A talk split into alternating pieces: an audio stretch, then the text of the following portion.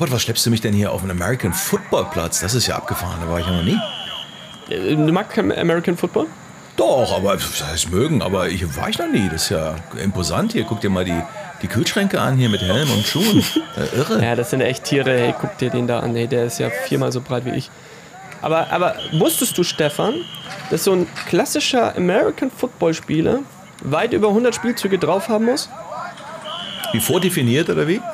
Genau, vordefinierte Spielzüge. Die trainieren die Tage ein, Tage aus und es gibt pro Footballspieler gibt es ein Spielbuch, das kriegt er an die Hand und er muss all diese Spielbücher drauf haben. Und dann sitzt da oben irgendjemand ähm, auf dem Tower oben am Stadion, der stimmt sich unten mit dem Coach an der Linie ab und dann funkt der da zum Quarterback die Spielzüge rüber und dann stellen die sich entsprechend auf. Taktiererei ohne Ende. Das erinnert mich ja extrem an unsere Branche. Ne? Ich meine, der Onlinehandel, hat der nicht auch irgendwie immer so Spielbücher, wie so E-Commerce 1.0 und 2.0? Ja. Ich frage ich frag mich, nur, frag mich nur, was machst du denn, wenn auf einmal der Gegner dreht? Ja, das Problem ist beim E-Commerce, da ist das Spielbuch, die haben vielleicht drei Spielzüge drauf. weißt du? Und so ein Footballspieler halt 100. Ne? Das ist, glaube ich, so der, der, der feine und äh, gnadenlose Unterschied. Guck mal, jetzt stellen die sich hier auf. Guck mal. Siehst du das? Jetzt gehen die Informationen. Jetzt bin ich mhm. mal gespannt, ob die gegnerische Mannschaft das gelesen hat. ja, das ist American Football. Aber äh, ich meine, nochmal, ne, Spielbücher in Ehren. Ähm, und American Football scheint ja zu funktionieren, aber wenn ich jetzt auf unsere Blase gucke, dann haben wir gefühlt so die erste Generation der E-Commerce-Player gehabt. Dann kam irgendwann die zweite Generation mit, mit Zalando und About You und Co. Ähm, und jetzt gibt es ja die große Diskussion, ist das jetzt das Spielbuch 2.0? Es kamen Zalando-Zahlen, große Diskussion im, im, im Gebüsch irgendwie, ist das jetzt gut oder ist das schlecht? Und jetzt ist ja irgendwie wieder mal die Frage irgendwie auf dem Tisch, ist E-Commerce 2.0, ist dieses Spielbuch erzählt? Ne? Ist das, hat der Gegner sich woanders hin bewegt? E-Commerce 2.0 steht allein auf dem Platz. Wie siehst du das? Also, vielleicht einmal ganz kurz aus. So ein Spielbuch 1.0 war, kaufen die Leute überhaupt online? Was, was für Spielzüge brauche ich dafür, damit das passiert? Ne? Spielbuch 2.0, also die Salandos, die Arbeit Use ist, wie schaffe ich es, man hatte das immer die Demokratisierung der Sortimente genannt, wie schaffe ich es, möglichst viel Sortimente in so einen Shop reinzuklatschen und diesen in den Markt reinzudrücken, ja, und dann wachse ich halt, ne? das ist Spielbuch 2.0.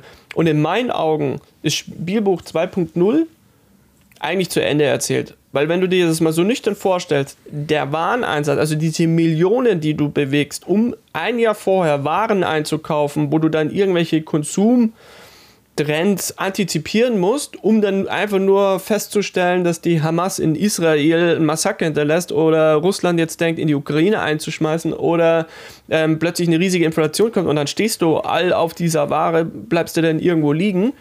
Das ist schon ein echt zähes Spielbuch das du super spielen kannst, wenn die Sonne scheint und du lebst in einer 1% Zinswelt. Ne? Aber jeder Euro, den du jetzt eigentlich investierst, den müsstest du theoretisch eigentlich mit 5% verzinsen. Also Faktor 5 mehr als in den letzten 10 Jahren. Und das ist schon echt risikobehaftet mittlerweile. Das ist Spielbuch 2.0. Und das sehe ich schon ziemlich ausgespielt und auserzählt. Und wenn du dir mal die Zahlen von Zalando so ein bisschen anschaust, ne, zum zweiten Mal in Folge Umsatzrückgang ist eine völlig neue Erfahrung vom E-Commerce, kannten sie nie. Jetzt gibt es sogar Nutzerrückgang, auch das völlig neu, ne? auch völlig neue Erfahrung. Und ich glaube, dieses Spielbuch, das stößt halt so an seine Grenzen, weil einerseits die Marktdurchdringung so hoch ist, dass man so groß ist, dass man nicht mehr sagt, ich bin eigentlich krisenresistent oder unabhängig. Und gleichzeitig ist durch neue Rahmenbedingungen und, und, und neue Lagen dieses Buch 2.0 für mich einfach obsolet und absolut risikobehaftet. Aber wenn ich das mal so ein bisschen zerteile, zerlege, was du gerade gesagt hast, ne? also der eine Teil, da würde ich nur bedingt mitgehen, ne? also das, das 2.0 beinhaltet ja schon eine, äh, eine Komponente, nämlich diese Marktplatzkomponente, Plattformkomponente, die ja versucht, das ja, faktisch das Problem ja löst, dass man nicht auf eigenes äh, sozusagen auf eigene Kosten und Risiko sich Bestände in die Läger äh, hämmern muss. Ne? Also da ist ja eigentlich in der Tat schon was Schlaues erschaffen worden, nämlich ich verkaufe Inventar Dritter. Das heißt, ich stelle den Traffic zur Verfügung und die Plattform als solches und mache das ganze Thema CRM und so weiter. Aber das Bestandsrisiko und damit auch die Kapitalkosten, diese Bestände zu, zu kaufen, ähm, das liegt bei den Verkäufern auf dieser Plattform. Klar haben die alle noch ein Einzelgeschäft, ein eigenes Handelsgeschäft und da ist das in der Tat richtig, was du sagst. Aber zumindest haben sie konzeptionell eine Lösung gefunden, klar, von Amazon abgeguckt und, und eBay und Co. Aber immerhin haben sie eine Lösung, und die skaliert ja auch stärker als ihr Handelsgeschäft. Ne? Das ist so das, das eine, was man zumindest, finde ich, nochmal wohlwollend attestieren muss, ist, dass das ist zumindest konzeptionell die richtige Richtung. Ne? Ähm, das, wir kommen aber gleich nochmal drauf. frage ich dich. Für ja, wen, genau. Ne? Wir, kommen, wir kommen gleich nochmal drauf, ob das nach vorne dann reicht. Ne? Also, das zweite ist, ich, ich, ähm, ich tue mich so ein bisschen schwer ähm, mit dem Abgesang jetzt aufgrund der Zahlen. Ne? Das, und nicht, weil ich da irgendjemanden in Schutz nehmen möchte, aber wir sind natürlich grundsätzlich immer sehr schnell im Applaus und im Buhrufen aufgrund von ein, zwei, drei Quartalen. Das muss man schon sagen. Und wir lagen auch alle, alle, allesamt auch in der Vergangenheit ja echt auch oft schwer daneben. Ne? Im Applaus. Ja, Corona, und im, das neue Normal, ne? Und ja, dann ja, hat man gemerkt, dass es nur ein saisonaler Effekt war so. und gar nicht ein dauerhafter, ne?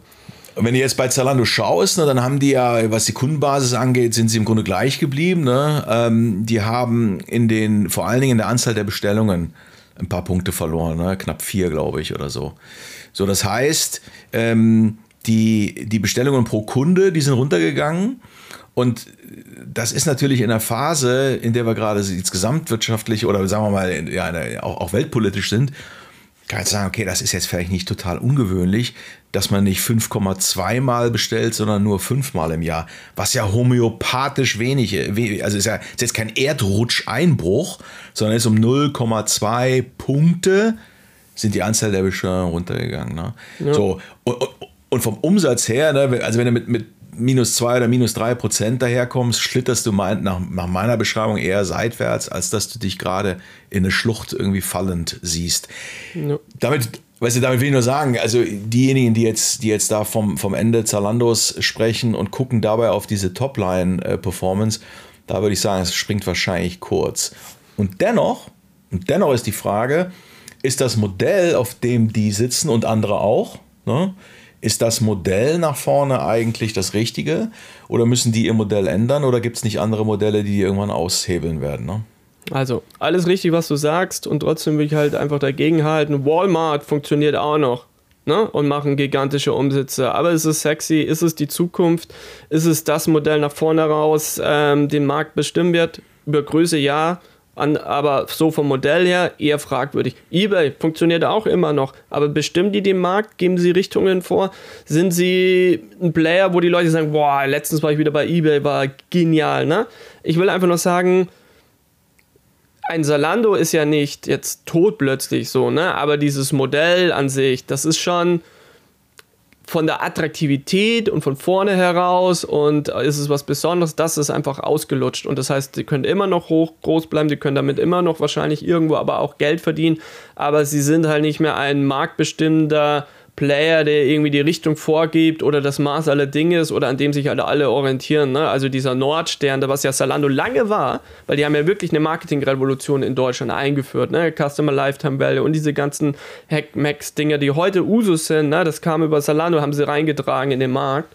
So, aber das ist halt an sich vorbei. Und dieses Modell ist natürlich auf dem Papier sehr attraktiv für Zalando, Wareneinsatz, verliert irgendwo woanders etc. Aber ein Zalando funktioniert nur so lange, so gut, wie es auch den Playern, die da drauf spielen und diese Ware bereitstellen, auch gut geht. Dann geht es denen schlecht, wird es indirekt irgendwann mal auch Zalando schlecht gehen, einfach weil weniger Auswahl oder weniger Zuverlässigkeit und so weiter und so fort, weil sie ja viele Prozesse nicht im Griff haben. Auf aktuelle Trends können sie fast nicht drauf aufspringen. Ey, guck mal, wie schnell ein Shein Trends eigentlich adaptieren kann. Wie schnell kann das bitte schön ein Zalando? Das können die gar nicht. Sie haben es ja nicht mal mehr im Griff, wenn sie die Ware nicht selber produzieren oder einkaufen, sondern sind auf Dritte angewiesen. Also du wirst dann mehr oder weniger und Fashion hat ja schon was mit Zeit und Aktualität und Zeitgeist zu tun und du verlierst an Pace mit so einem Modell gegenüber anderen Modellen, ne? Und da muss man schon sagen, einfach nüchtern gesehen, auch zum Kunden hin, das Modell verliert an Attraktivität und ist nicht mehr dieser Leuchtstern, dieser Nordstern. So, das ist für mich verloren, das ist weg. Weder ist das sexy, noch, noch ist es wert, es zu imitieren. Also wenn du heute versuchst, ein Salando zu imitieren und du gründest ein Unternehmen und sagst so, wir wollen das Salando imitieren, dann bist du bescheuert. Kriegst du auch kein Geld für wahrscheinlich, ne? Und, und ich, ich glaube, da, ist ein, da ist ein wichtiger Punkt drin. Ne? Wir, wir haben zu Recht die, die, die About Yous und Zalandos, wir haben denen zu Recht äh, äh Applaus geschenkt, äh, weil sie äh, es geschafft haben, in einem bestehenden Modell im Grunde etwas zu verändern, was man aber böse formuliert eine Änderung des Zugangs und des Marketings nennen könnte. Ne? Mhm. Also, äh, würde ich so unterschreiben. Ne, so. Das heißt, ja. aber das Modell das Kernmodell und damit die Proposition für, den, für die Kundin, für den Kunden, das hat sich eigentlich kaum geändert. Sie haben Auswahl erweitert, Auswahl erhöht, okay. Ja. Äh, sie haben geschickteres Marketing oben drauf gepackt, Mobile, ja. die einen, die anderen, keine Ahnung, ihr CRM-Spiel, was auch immer. Aber im Kern sind sie jetzt in der Abhängigkeit, dass das, was auf die Plattform, auf ihre Plattform draufkommt, immer noch in der alten Welt klebt. Das heißt, sie sind ja vollends abhängig von der Frage, wie agil, wie, wie on trend, wie on time sind denn meine Hersteller und Händler, die bei mir auf der Plattform jetzt ja mein Content äh, äh, äh sind? Wie, wie, wie gesund sind die? Und die sind ja. eben nicht gesund. Das heißt, ja. die Plattform an sich klebt komplett im Lehm der Seller, der Inhalte, der, der Händler und Marken, die auf dieser Plattform unterwegs sind. Und das ist wahrscheinlich etwas, ähm, was nach vorne zu einem Problem werden kann. Denn ein Shein ist ja auf den ersten Blick auch nur eine Plattform, wenn du so willst. Ne, machen jetzt Marktplatz und so weiter. Aber die haben halt einen riesen Unterschied. Sie bestimmen über ein komplett anderes Modell, nämlich Consumer to Manufacturer. Sie bestimmen den Inhalt. Ja. Nicht sie, sondern die User. Das heißt, ja, die nehmen im Grunde. Genau. Ja, genau. Das heißt, die nehmen im Grunde. Drehung des Modells. Richtig, eine Disruption des Modells mit einer kompletten Kundenzentrierung im Sinne von, hier kommt Nachfrage rein, Signale und die werden zum Produkt. Und nicht, hier kippen Hersteller Produkte auf meiner Plattform und ich verkaufe die mit Vouchern. Das mhm. ist eine komplette Drehung. Und, und das, das finde ich, ähm, äh, muss man, wenn man über vielleicht dann Plattform 3.0 oder E-Commerce 3.0 nachdenkt oder was auch immer die Version ist, das ist sicherlich etwas, mit dem sich die Branche beschäftigen muss. Ähm, denn die Abhängigkeit von den Händlern ist auch ein Risiko oder ein Ja, und, ne? und, und guck mal, wie krass ein Tarek Müller von About You, der erwähnt ja fast About You gar nicht mehr. Der redet ja nur noch über Scale. Ne, der, der war im OMR Podcast, redet eigentlich nur über Scale. Der geht auf die K5-Konferenz, er redet eigentlich, äh, macht einen Stand und machen eigentlich nur Scale. Der geht in den K5 Commerce Podcast und redet über Scale und macht Demos für Scale. Ne? Und ähm, im Markt hin zu Investoren redet der nur über Scale. Das zeigt doch eigentlich, dass das About You-Modell an sich massivst an Attraktivität äh, eingebüßt und man versucht jetzt andere Werte zu schaffen, zum Beispiel eben, wir sind eigentlich, eigentlich eine Tech-Company und ja, wir verchecken auch Mode, also das ist ja aktuell so ein bisschen die Botschaft, also man sucht hier neue Modelle, neue Wege, dieses 2.0 Modell, dieses 2.0 Playbook irgendwie wieder was Neuem abzugewinnen. Und witzigerweise ist es eigentlich kaum Handel, Mode oder an sich irgendwo Verkauf. Aber jetzt, wenn wir nach vorne raus mal äh, äh, blicken, ne, wenn wir mal sagen, okay, Playbook 2.0 hat echt an Attraktivität eingebüßt, hat eine Menge Schwächen, die jetzt alle so ein bisschen hervorkommen, weil man zum ersten Mal wirklich in der Krise stehen, alternative Modelle drehen manche Wertschöpfungsketten komplett um. Was zeichnet eigentlich das Playbook 3.0 aus? Also was sind die Bestandteile, was sind die Säulen, äh, worauf kommt es da an? Hast du da schon irgendwo eine Meinung, Haltung, Thesen dazu? Ich meine, das eine ist, ich glaube, das 2.0er wird es übrigens noch sehr, sehr lange geben, weil natürlich ja, viele Menschen viele Menschen einfach irgendwie ein Produkt suchen und viel Auswahl wollen. Also ich glaube, da gibt es noch lange einen Markt, auch in diesem alten Modell. Ähm, aber die Frage ist, in welcher Demografie bin ich und wie lange hält sich jetzt sozusagen dieses Modell in meiner Demografie? Und, im, und, und, spätestens, wenn ich ähm, über Nachhaltigkeit nachdenke oder über jüngere Generationen, spätestens da werde ich wahrscheinlich ein, ein Problem äh, bekommen. Ich glaube, Teil, des, Teil unserer Challenge im 3.0er ist, dass wir Standardisierung aus dem Kopf kriegen müssen. Wir kommen ganz stark aus dem Standardisierungsdenken. Wir haben schon immer versucht, irgendwie äh, Best Practices zu kopieren und noch effizienter zu machen. Deswegen ist alles austauschbar, alles sieht gleich aus. Jeder Shop, jede App, alles ist gleich. Ähm, und das ist wahrscheinlich, äh, also so gut das in der Vergangenheit uns geholfen hat, effizienter zu werden äh, äh, so sehr ist das mittlerweile wahrscheinlich genau das Problem, in dem wir hängen. Ne? Raus aus dieser, aus diesem Cookie-Cutter Standardisierungs-Template-Denken rein in Effektivität. Ich muss nicht hunderte, tausende Produkte verkaufen, die im Schnitt irgendwie einen schlechten, äh, eine schlechte Produktivität haben. Ich muss die richtigen Dinge anbieten, in der richtigen Verpackung. Und ich würde jedem, der über 3.0 oder was auch immer nachdenkt, ich würde jeden mal mit der Aufgabe betrauen, sagen, was muss denn eigentlich passieren, damit ich meine Conversion verdreifache? Was muss denn eigentlich passieren, damit ich meine, Produkt, meine Produktivität im Sortiment verzehnfache? Also wie muss ich denn eigentlich darüber nachdenken über mein Geschäft, wenn das die Maxime wären? Nicht immer mehr Traffic einkaufen, nicht immer irgendwie an der, an, an, hinterm Komma irgendwie irgendwas optimieren, sondern vorm Komma mal die Conversion sich anschauen und Effektivität statt Effizienz mal als Thema auf die Agenda packen. Mhm. Ich glaube, das ist wahrscheinlich für so, eine, für so einen Einstieg in so eine 3.0er Diskussion auf dem weißen Blatt Papier Verdreifachung der Conversion, Verdreifachung und Verzehnfachung der Produktivität. Also absurd aggressive Ziele sich mal raufschreiben und sagen, was würde das denn bedeuten? Wie siehst du das? Ja, zumindest würde es mal so herkömmliches Denken und Prozesse mal ein bisschen auf den Kopf schmeißen, weil es ist ja klar, dass so wie die Prozesse heute laufen, plötzlich eine, Dreifach, äh, eine Verdreifung der Conversion, wo soll das dann herkommen? Ne? Das ist ja unrealistisch, wenn man weiter agiert, wie man agiert, weil man capt ja oftmals um 0,2 Prozent.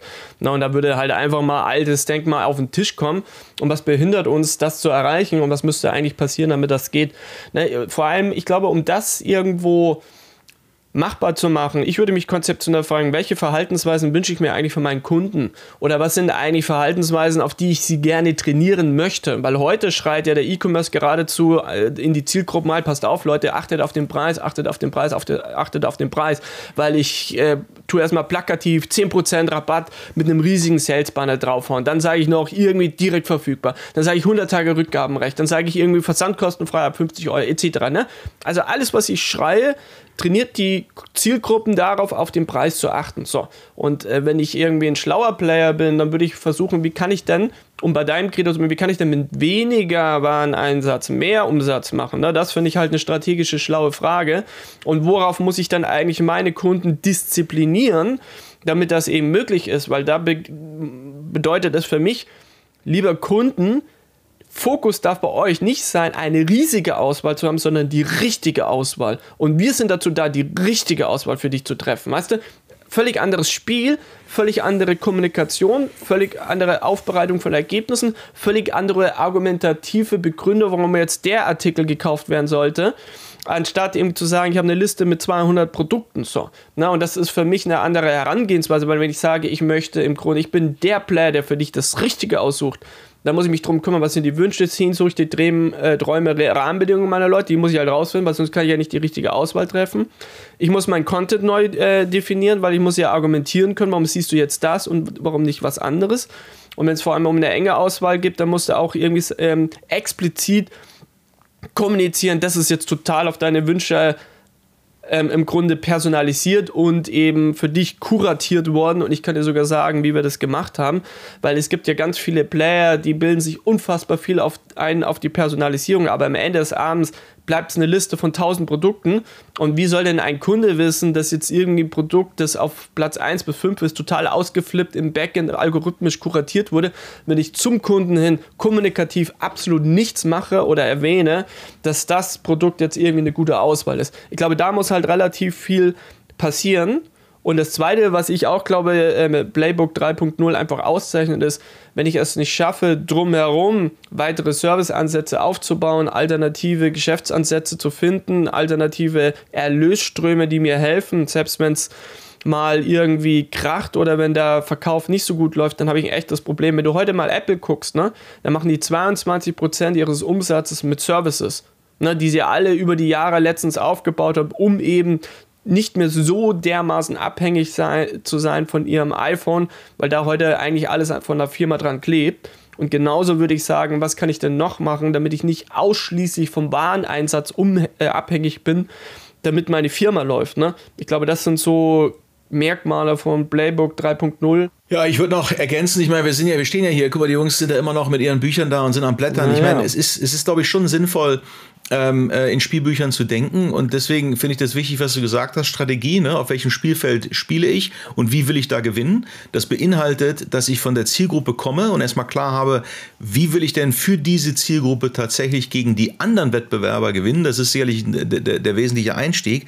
Und dann würde ich nochmal als, als Provokation und Food for Thought nochmal äh, mitgeben, vergesst doch mal für eine Minute dieses ganze Omnichannel-Thema, sondern mach doch mal, jetzt pass auf, Achtung, mach doch mal Monochannel Channel denke. Versuch doch mal zu identifizieren, wie du in einem Kanal, wo du größtmögliche Aufmerksamkeit für deine Zielgruppe hast, wie du da bestmöglich Wirksamkeit entfaltest. Mach doch mal Exzellenz in einem Kanal, wo Aufmerksamkeit, also sprich deine Zielgruppe, bereits dir gegeben ist. Und denk nicht drüber nach, wie irgendwie über Deutschland Filialen verknüpft werden können mit Click und Collect und dann hast du nochmal eine Rubbelkarte, die du vielleicht. Äh, lass das doch mal weg.